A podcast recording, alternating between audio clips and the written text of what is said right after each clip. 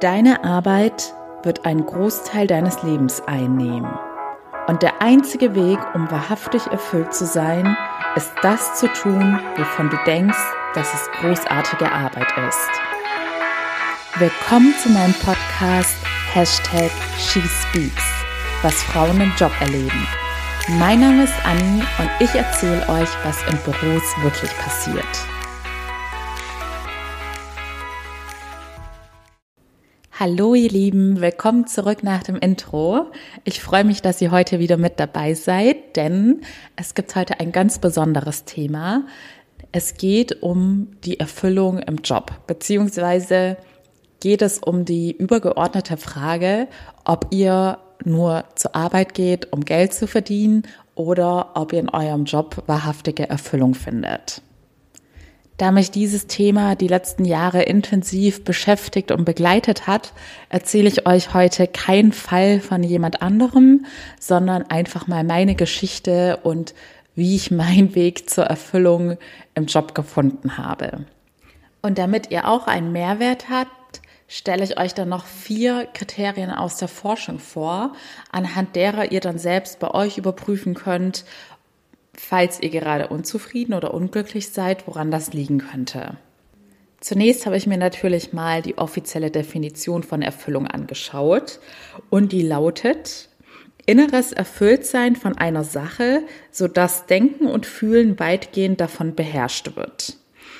Und da war ich etwas verwundert, weil es ist ja nicht so fix definiert, dass das unbedingt eine Sache sein muss, die einen auch glücklich macht, aber ich denke, jeder assoziiert das automatisch mit dem Wort erfüllt sein, dass man dann von etwas Positivem erfüllt ist. Und dann habe ich mich gefragt, ob viele dann, wenn sie daran denken, ja, ist es meine Berufung oder ist es jetzt nur ein Job, dann sicherlich auch sich fragen, was sie ursprünglich als Kind mal für Träume hatten und was sie da werden wollten und ob die Kindheitsträume vom Traumberuf oder Traumjob denn tatsächlich auch immer unserer Berufung entsprechen. Und in meinem Fall war das so, dass ich als Kind schon relativ früh eine Vorstellung davon hatte, was ich werden wollte, nämlich Gerichtsmedizinerin.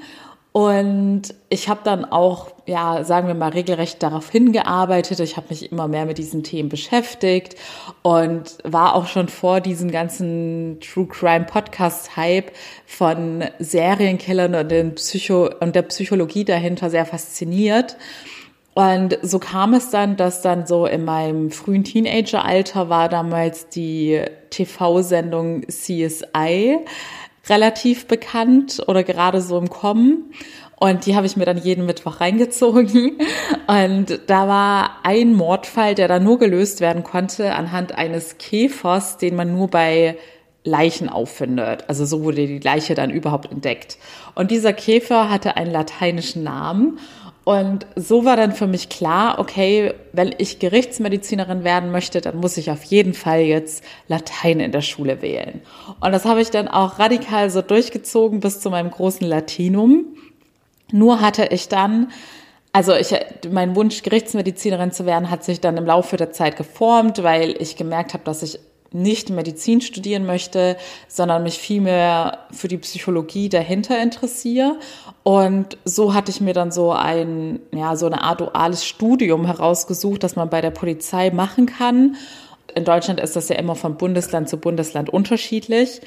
Und bei meinem Bundesland, also in Baden-Württemberg, war das dann, bin ich davon ausgegangen, dass ich die Kriterien erfülle. Man musste das Abitur haben. Ich hatte dann in der zwölften Klasse, hatten wir so eine Berufsorientierung und da kamen dann verschiedene Leute aus verschiedenen Berufsgruppen zu uns in die Schule und haben uns von ihrem Job erzählt und was man da für Kriterien erfüllen muss. Und so war auch ein Polizist da. Und an diesem Tag sind dann meine großen Träume, auf die ich quasi auch schon jahrelang hingearbeitet hatte, zerplatzt. Denn da habe ich dann erfahren, dass ich für dieses Studium oder diese Ausbildung bei der Polizei nicht in Frage komme, weil es in Baden-Württemberg und ich glaube eigentlich auch bundesweit recht strenge Gesundheitskriterien gibt.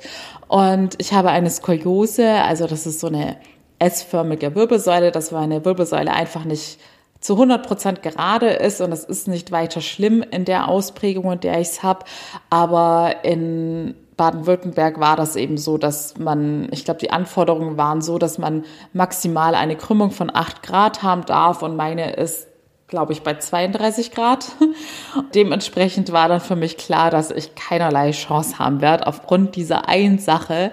Und ich muss auch zugeben, dass mich das bis heute so ein bisschen frustriert, vor allem wenn man so sieht, was für unsportliche Polizisten so rumlaufen und dass es dann solche absurde Kriterien gibt, weil ich bin ja, null eingeschränkt durch diese Krümmung und könnte eigentlich alles machen, was von mir verlangt wird. Aber naja, so ist das eben. Auf jeden Fall ist dann mein ursprünglicher Traumjob in dem Moment, ja, zerplatzt.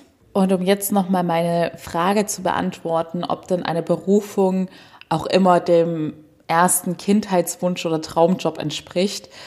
Ich glaube nicht. Ich habe erst Jahre später realisiert, dass man, also meiner Meinung nach signalisiert der Kindheitstraum oft einfach nur ein sehr großes Interesse für ein Thema, was man theoretisch auch einfach nur als Hobby in sein Leben einbinden kann. Und wenn ihr mal an eure Kindheit zurückdenkt, da hattet ihr bestimmt, also die meisten, die ich kenne, hatten gleich mehrere Wunschberufe. Das hat sich dann auch immer so im Laufe der Jahre geändert da bin ich mir sicher, dass viele jetzt im Nachhinein oder im Erwachsenenalter dann denken, oh je, das könnte ich mir beim besten Willen nicht vorstellen, in diesem Beruf zu arbeiten.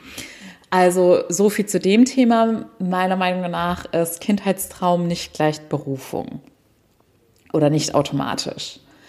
Auf jeden Fall wusste ich dann kurz vor meinem Abitur Bescheid, dass meine bisherige Planung so nicht stattfinden wird oder kann. Und was bei mir bei der Berufswahl schon immer ein wichtiger Faktor war, war einfach der finanzielle Aspekt, weil ich hatte jetzt nicht den Luxus sagen zu können, ich studiere jetzt erstmal irgendwas oder gehe erstmal auf Reisen oder mache erstmal gar nichts. Es war schon klar durch meinen Background, dass ich irgendwie auch Geld verdienen muss folgte dann damals bei mir ein sehr langer Prozess mit verschiedenen Bewerbungsgesprächen und es hatte dann letztendlich mehr oder weniger sogar der Zufall entschieden, dass ich im Marketing gelandet bin. Und ich habe während meines Studiums im Bachelor und im Master auch immer nebenher gearbeitet. Es war aber eigentlich auch ganz gut, nicht nur des Geldes wegen, sondern weil ich dann sehr schnell herausfinden konnte oder halt schneller als jemand, der quasi erstmal nur studiert, was mir überhaupt Spaß macht und wo so meine Leidenschaften schlummern. Obwohl es eine zufällige Wahl mit dem Marketing war, hat sich das als Glücksgriff herausgestellt, denn es hat mir irgendwie gelegen und auch Spaß gemacht. Und ich hatte in meinen Praxisphasen auch ein paar Erfahrungen im Vertrieb gesammelt, wo ich dann irgendwie gleich herausfinden konnte, dass das eher weniger meins ist und ich gerne halt im Marketing bleiben möchte. Rückblickend war es aber so, dass es schon relativ früh die ersten Situationen gab, die mich dann zum Nachdenken gebracht haben, inwiefern dieser Job denn nun tatsächlich meine wahre Erfüllung sein wird. Es war zum Beispiel so, dass ich bei einer meiner ersten Praxiserfahrungen, da war ich in einem Unternehmen, das verschiedene Produkte und Dienstleistungen verkauft hat. Und ich war in so einer Position tätig, dass klar war, dass man dann nach Abschluss des Studiums auf der Führungsebene einsteigen würde. In dem Unternehmen war es dann so, dass man halt zu Beginn erstmal alle Stationen durchlaufen hat und dementsprechend auch direkt jetzt zum Beispiel bei den Dienstleistern waren, die tatsächlich den Service, den dann die Leute von oben verkaufen und für den sie dann tatsächlich auch die Lorbeeren ernten, die den dann ausführen müssen. Also um es jetzt einfach mal anschaulicher zu erklären, stellt euch einfach jetzt vor, ich wäre bei Amazon gewesen und hätte da irgendwie in der Chefetage gearbeitet und hätte dann aber auch mal einen Tag mit den Leuten, die die Pakete ausliefern, verbracht. Und da fiel mir damals dann schon auf, dass ich mich irgendwie bei den Leuten viel, viel wohler gefühlt habe als bei den ganzen Managern, mit denen ich sonst zusammengearbeitet habe, weil irgendwie waren die Leute viel authentischer, freundlicher und man hatte nicht das Gefühl, irgendwie so eine Rolle spielen zu müssen. Eine Person ist mir da ganz besonders in Erinnerung geblieben, denn diese Person war ebenfalls sehr freundlich und hat mir sehr viel erzählt. Es war ein Familienvater und man hat schon gemerkt, dass er es irgendwie nicht so ganz einfach hat mit der Arbeit. Er hatte dann so gescherzt und meinte, bitte versprich mir, wenn du eines Tages da oben mitmischst, dass du dann für bessere Bedingungen für uns sorgst. Der Satz hatte mich dann schon sehr zum Nachdenken gebracht, weil wie gesagt, ich komme jetzt selbst nicht aus dem reichen Elternhaus. Ich weiß, wie es ist, wenn man hart fürs Geld arbeiten muss. Also von meinen Eltern meine ich jetzt aus. Ich würde jetzt nicht behaupten, dass ich jetzt körperlich hart arbeiten musste. Ja, das war auf jeden Fall eine Situation, die in mir gewirkt hat, ohne dass ich das in dem Moment vielleicht schon so realisiert habe. Und solche Situationen hatte ich mehrere. Einige Jahre später hatte ich für ein Unternehmen gearbeitet, das Produkte des täglichen Bedarfs produziert und verkauft. Und wieder mein anschauliches Beispiel für euch, sagen wir jetzt einfach mal, wir haben Kugelschreiber verkauft. Und in irgendeinem anderen Zusammenhang hatte ich mit meinem Vater geredet und er meinte dann, na ja, du, dein Job ist ja quasi, dass du Werbung dafür machst, dass man noch mehr Kugelschreiber kauft. Dieser Satz hat mich dann tatsächlich zum Nachdenken gebracht, weil ich es bisher noch gar nicht so betrachtet hatte. Da dachte ich dann so, hm, stimmt.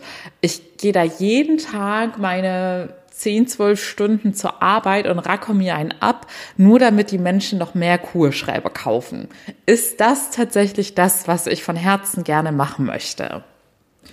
Und ich glaube, spätestens zu diesem Zeitpunkt ist in mir immer mehr der Wunsch gestiegen, etwas Sinnhaftes zu machen, etwas Sinnhaftes im Sinne von etwas Soziales und etwas Gutes für die Welt und die Menschheit bewirken zu können. Aber es war, ich hatte schon zur Schulzeiten ein Praktikum im Altersheim gemacht. Das hatte mir zwar sehr gefallen, weil es mich extrem berührt hat, aber es hatte mich auch emotional so mitgenommen, dass für mich zu dem Zeitpunkt schon klar war, dass ich so einen Beruf im sozialen Bereich nicht ausüben könnte, weil ich da immer viel zu sehr mit dem Herz dabei wäre und mich das privat viel zu sehr belasten würde. Also deshalb wirklich Respekt vor all den Leuten, die das schaffen. So hatte ich halt immer gedacht, okay, ich muss irgendwie mit dem Job, den ich jetzt mache, den mit dem sozialen Gedanken verbinden und da versuchen, irgendwie was Gutes zu machen. Auch da meinte dann mein Vater zu mir, ja, dass ich dann dementsprechend aber auch aufsteigen muss, denn nur wenn man eine gewisse Macht und einen gewissen Einfluss in ein Unternehmen hat, kann man dann auch für etwas Gutes sorgen. Zum Beispiel, dass man unterstützt, dass der ökologische Fußabdruck des Unternehmens reduziert wird oder dergleichen. Ja, ab diesem Moment war das dann sozusagen mein geheimer Masterplan, auch mehr oder weniger bewusst. Ich hatte dieses Ziel halt irgendwie immer in mir und habe das dann im Arbeitsalltag auch versucht umzusetzen. Aber da bin ich sehr schnell auf Widerstände gestoßen, denn ich war ja schließlich in einer Welt unterwegs, die von dem wirtschaftlichen Gewinngedanken geprägt war und nicht zum Ziel hatte, etwas Gutes für die Welt zu tun. Das hört sich jetzt hart an, aber das war tatsächlich meine Realität, dass wann immer ich versucht habe, Vorschläge einzubringen, die dem wirtschaftlichen und dem sozialen Gedanken dienen, dann immer auf extreme Widerstände gestoßen bin. Also ein Satz hat sich auch extrem bei mir eingeprägt. Da hatte ich damals mit jemandem aus der Chefetage diskutiert und da ging es auch darum, dass die Dienstleister mehr verdienen sollten, aber meiner Meinung nach war das auch strategisch gedacht, denn so bindet man ja auch Arbeitnehmer an sich und jeder weiß es, je zufriedener Mitarbeiter sind, desto besser arbeiten sie letztendlich auch. Aber diese Person, bei der ich diesen Vorschlag dann eingebracht und diskutiert habe, meinte dann knallhart zu mir, also Anni, wenn du so denkst, dann wirst du niemals weiterkommen und niemals Erfolg in deinem Job haben. Und mit so war dann tatsächlich dieser soziale Aspekt, dass man an das Wohl anderer Mitarbeiter denkt, gemeint. Und so ging das dann über die Jahre weiter und ich habe immer mehr zu spüren bekommen, dass in dieser Wirtschaftswelt nicht wirklich zählt oder nicht oft Wert darauf gelegt wird, wie man mit der Umwelt und den Mitmenschen umgeht, sondern einfach immer so dieser Erfolgsgedanke im Vordergrund steht. Also ich habe es vor allem auch sehr oft im zwischenmenschlichen Miteinander mitbekommen, also in Teamsituationen, dass da dann auch immer sehr egoistisch gehandelt wurde und man Kollegen in den Rücken gefallen ist, einfach nur weil man den eigenen Erfolg im Kopf hatte. Zu dem Thema könnt ihr dann auch nochmal Folge 15 anhören, wo es darum geht, ob man im Job auch nett sein sollte. Nichtsdestotrotz bin ich meinem Plan immer treu geblieben und habe weiterhin darauf hingearbeitet, meine erste Führungsposition zu bekommen, um dann dementsprechend mehr Einfluss zu haben und mehr Gutes bewirken zu können. Also sowohl hinsichtlich der Unternehmenskultur, dass ich eine Führungskraft bin, so wie ich es mir immer gewünscht hätte, die ihr Team wirklich fördert und da etwas Gutes bewirken will, aber auch innerhalb des Unternehmens oder mit dem Unternehmen etwas Soziales unterstützen möchte. Und tatsächlich war es auch so, je weiter ich aufgestiegen bin, desto mehr konnte ich aktiv beeinflussen und dafür sorgen, dass man an sozialen Projekten teilnimmt, dass zumindest innerhalb meines Teams eine coole Stimmung ist. Aber die Widerstände haben einfach nicht aufgehört und ich habe dann ziemlich schnell zu spüren bekommen, dass so wie ich gerne in einem Unternehmen leben würde, dass diese Art und Weise einfach nicht erwünscht und willkommen ist. Auch hier wieder ein sehr einprägsamer Satz, der mir gesagt wurde. Eine Führungskraft meinte dann eines Tages zu mir, naja, also ich könnte jetzt sagen, dass du eine echt liebe Person bist, aber sonst weiß ich ehrlich gesagt nicht, was du so machen kannst. Und jetzt könnten Kritiker natürlich sagen, ja, ist auch berechtigt, denn du hast jetzt schließlich nicht für irgendeinen gemeinnützigen Verein gearbeitet. Und erstens, ja, das wäre tatsächlich immer mein Wunscharbeitgeber gewesen. Und ich habe mich auch immer ganz verzweifelt bei ganz vielen NGOs beworben, denn das wäre tatsächlich so mein Traum gewesen, da Marketing zu arbeiten, weil da hätte ich dann immer das Gefühl gemacht, äh, gehabt, dass ich meine Marketing-Skills dafür einsetze, dass für noch mehr Spenden etc. geworben wird und man dann dementsprechend auch was Sinnvolles macht.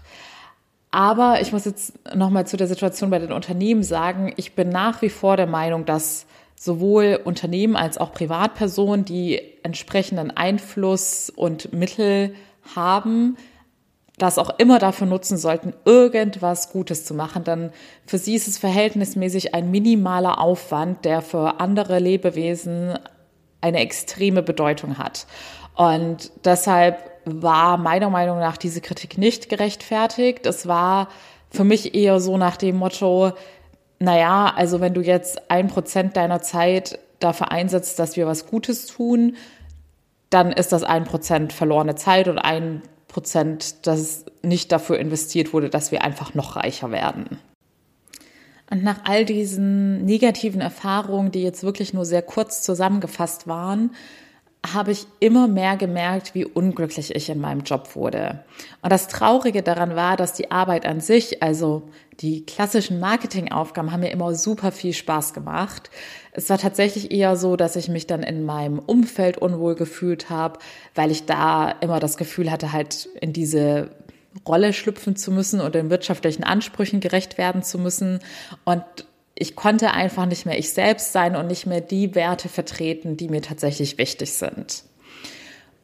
Und an dieser Stelle würde ich jetzt, glaube ich, sogar schon mal zu den vier Kriterien kommen, anhand derer man überprüfen kann, ob man einen Job hat, der einen tatsächlich erfüllt. Und dadurch, dass ihr jetzt meinen Background kennt, kann ich das ja jetzt ein bisschen anschaulicher dann anhand meines Beispiels erklären. So, Punkt eins ist, man hat das Gefühl, dass der eigene Job eine Bedeutung hat. Das bedeutet jetzt aber nicht, wie in meinem Fall, dass die Bedeutung sein muss, dass man etwas Sinnhaftes oder etwas Soziales macht, sondern da ist vielmehr gemeint, dass man das Gefühl hat, dass die eigene Arbeit auch eine Rolle spielt in einem Unternehmen und dass man auch einen gewissen Einfluss hat. Also das zeigt sich zum Beispiel darin, dass die eigenen Ideen umgesetzt werden und Vorschläge ernst genommen werden. Und diesen Punkt kann, glaube ich, jeder ganz gut nachvollziehen, dass es einen immer viel, viel mehr motiviert, wenn man das Gefühl hat, dass man mit seiner Arbeit auch tatsächlich was bewirken kann. Und das muss nicht heißen, dass man die Welt rettet, sondern das kann ganz simpel heißen, wenn wir jetzt mal im Marketing bleiben, dass man eine super coole kreative Idee für eine für ein Plakat hat und das dann auch tatsächlich so veröffentlicht und gedruckt wird und man dann ganz stolz durch die Stadt laufen kann und dort sein Werk betrachten kann. Das ist auf jeden Fall ein Punkt, den ich auch von mir kenne. Das habe ich auch immer in der Vergangenheit gemerkt. Sogar bei Praktikas, wenn ich da das Gefühl hatte, dass ich da schon Aufgaben mit Verantwortung hatte und man dann seine tatsächliche Arbeit am Ende auch begutachten konnte, hat es einfach noch hundertmal mehr Spaß gemacht, als wenn man jetzt nur irgendwelche Fleißaufgaben gemacht hat, die quasi jeder hätte machen können. Wenn es also nur nach diesem Kriterium gehen würde, dann hätte ich sagen müssen, ja, ich finde Erfüllung im Marketing, denn wie gesagt, der Job an sich hat mir ja Spaß gemacht und Marketing ist ja auch tatsächlich ein Beruf, in dem man an irgendwelchen Kampagnen arbeitet, die man dann tatsächlich dann online im TV oder sonst wo dann auch sehen kann. Oder man sieht dann am Ende des Tages die Produkte im Regal stehen, für die man die Texte geschrieben hat oder was weiß ich was. Also es ist ja sehr greifbar und Dementsprechend ja, ich hatte das Gefühl, dass ich mit meinem Job in dem Unternehmen was beeinflussen konnte. Jetzt könnt ihr euch die Frage stellen, inwiefern ist eure Arbeit relevant für das große Ganze? Inwiefern habt ihr Einfluss und Verantwortung?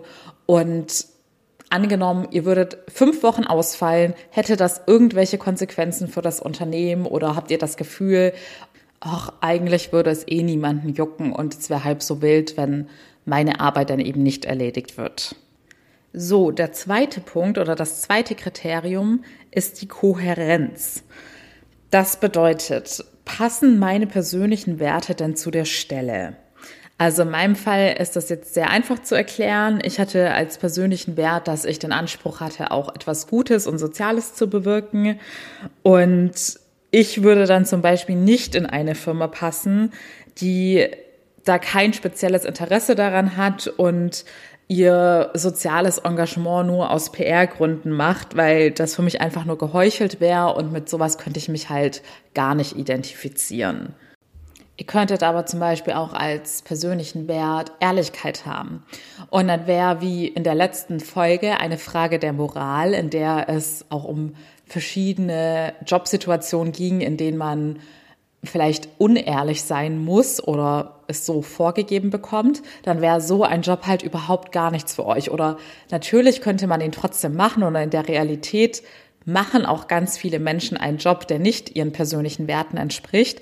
Aber das führt dann einfach zu extremer Unzufriedenheit. Und das sind dann auch häufig Fälle, die dann in einem Bore-out oder Burnout enden, dass man sich einfach ausgebrannt fühlt, weil man nichts macht, hinter dem man zu 100 Prozent steht.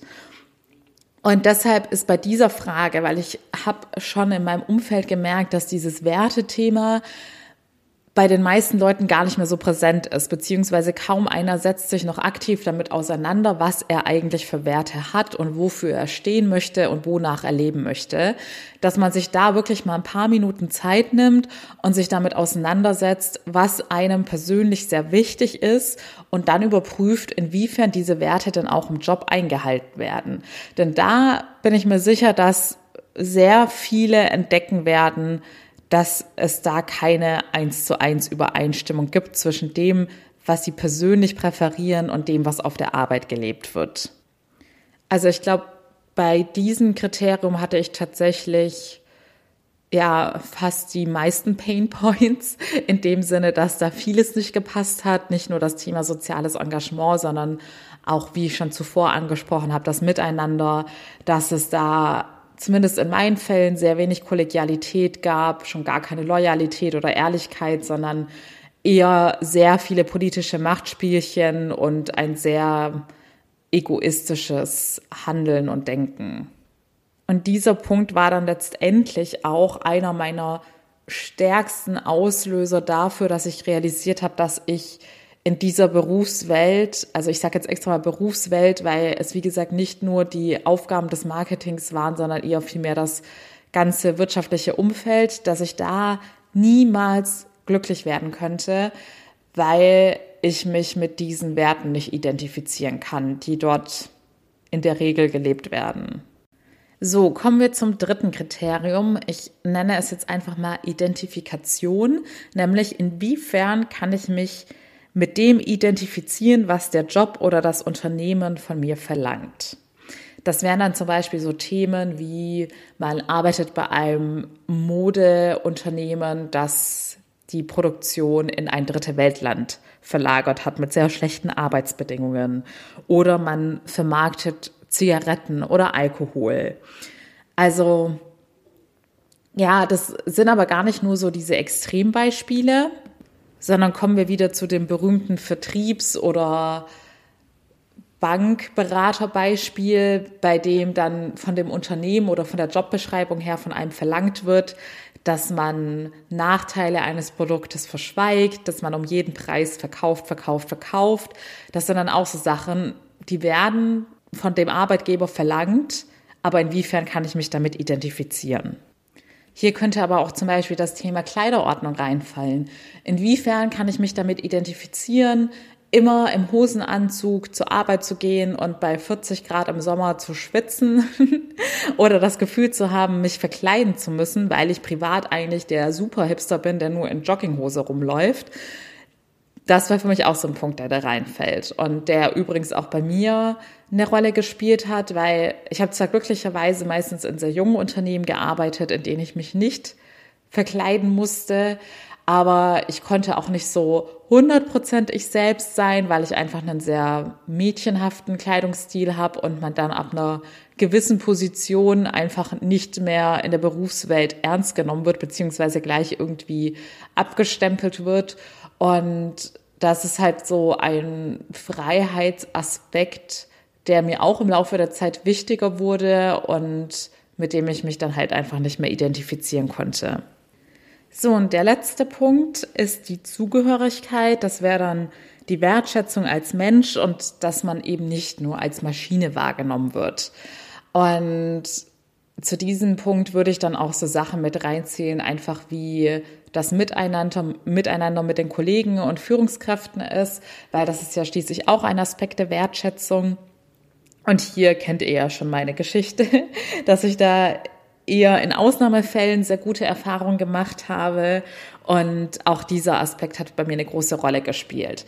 Aber ich habe hier beide Varianten erlebt. Ich habe es einmal erlebt, dass ich ein, vom Job her eine Position hatte, die mich nicht erfüllt hat, aber das Umfeld war so erstklassig, bombastisch, genial und cool, dass ich so, so gerne zur Arbeit gegangen bin. Aber ich muss auch dazu sagen, das war in New York und da war halt irgendwie einfach alles perfekt. Genauso hatte ich es genau umgekehrt, dass ich von den Aufgaben her und von dem Produkt und Unternehmen an sich den absoluten Traumjob hatte, aber das Umfeld so schrecklich war, dass ich wirklich extrem unglücklich war und es kaum erwarten konnte, diesen Laden endlich zu verlassen. Deshalb möchte ich zu diesem Aspekt Umfeld, wo ich dann auch noch mal eine gesonderte Folge zu machen werde, betonen, dass das Umfeld oder die Wertschätzung zwar viel wettmachen kann, aber das ist nie beständig. Also die Wertschätzung hängt ja immer von den Menschen in eurem Umfeld ab und es ist vor allem heutzutage so ein Kommen und Gehen in Firmen. Das heißt, wenn ihr einen Superchef habt, dann ist das reine Glückssache. Der kann genauso schnell wieder weg sein. Wenn ihr ein perfektes Team oder eure beste Freundin auf der Arbeit gefunden habt, auch das wird eher in Ausnahmefällen für immer so bleiben. Deshalb macht euch nicht von dem Umfeld abhängig. Es ist sehr schön, wenn das passt und die Wertschätzung passt. Und vielleicht arbeitet ihr ja auch noch in einem traditionellen Konzern, bei dem alle Leute im Schnitt 40 Jahre bleiben, dann ist ja alles perfekt.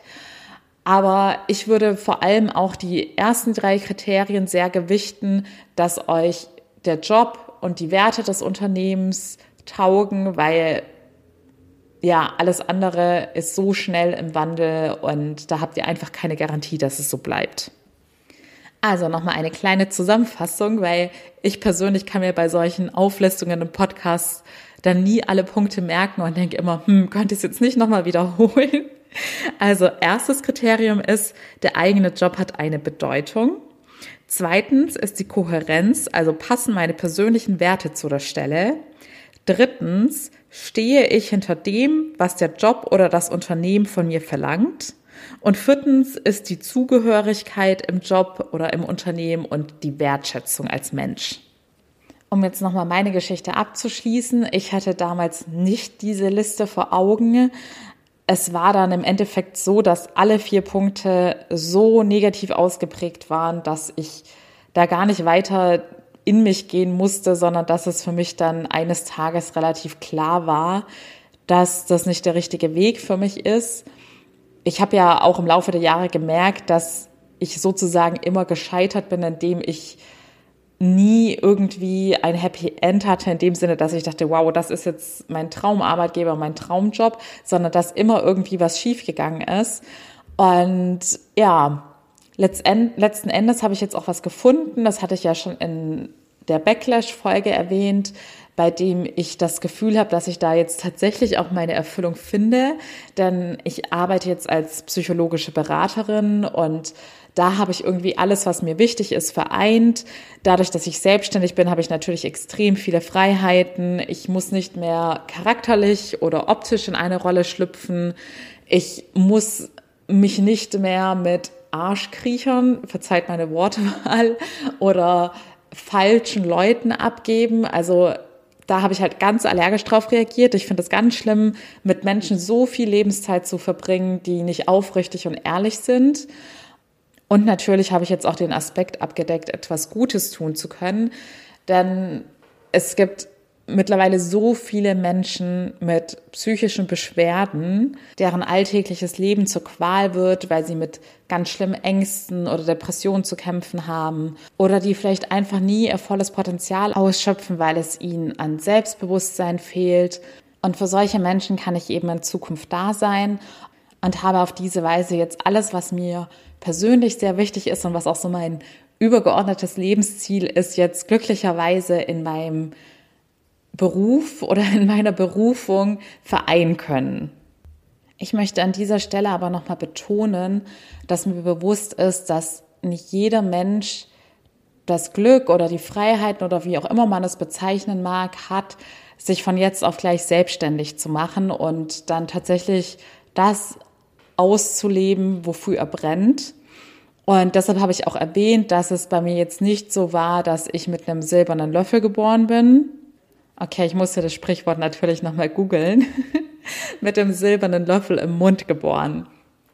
Einfach um nochmal zu veranschaulichen, dass es manchmal einfach eine Frage der Zeit und des Fleißes ist, denn ich bin in keinster Weise irgendwie besonders talentiert in irgendeinem Bereich. Es war wirklich so, dass ich einfach immer sehr diszipliniert auf meine Ziele hingearbeitet habe und bei dem einen oder anderen würde es wahrscheinlich sogar noch länger dauern, weil er einen, eine noch schlechtere Ausgangssituation hat oder weil er vielleicht gleichzeitig noch eine Familie versorgen muss.